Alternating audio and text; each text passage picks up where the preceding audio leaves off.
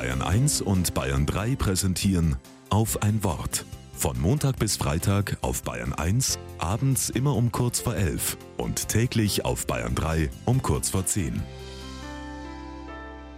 Mit Monika Urbasik. Wie erreicht man mehr Selbstliebe? Angeblich mit diversen Morgenritualen, speziellen Speisen und dem Murmeln liebevoller Glaubenssätze. Gefühlt jeder zweite Lebensratgeber nervt mich mit diesem Thema nach dem Motto Selbstliebe in fünf Schritten. Klar, man selbst ist derjenige Mensch, mit dem man die längste Zeit seines Lebens verbringen wird. Selbstliebe klingt da auch richtig gut, aber ist man nicht manchmal schon froh, den Tag zu überstehen, den Pflichten nachzukommen und am Ende des Tages müde ins Bett zu fallen?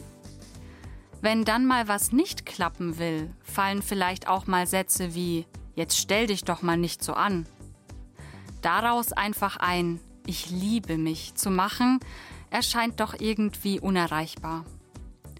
Und was bedeutet Liebe überhaupt? Geht es um romantische Gefühle, süße Worte und das Schweben auf Wolke 7?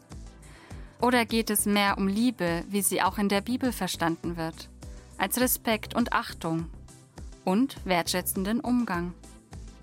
Dann ist Selbstliebe vielleicht doch erreichbar.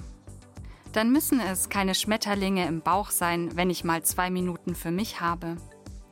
Dann reicht ein leichtes Klopfen auf die eigene Schulter und ein nettes Du hast das ganz gut gemacht heute.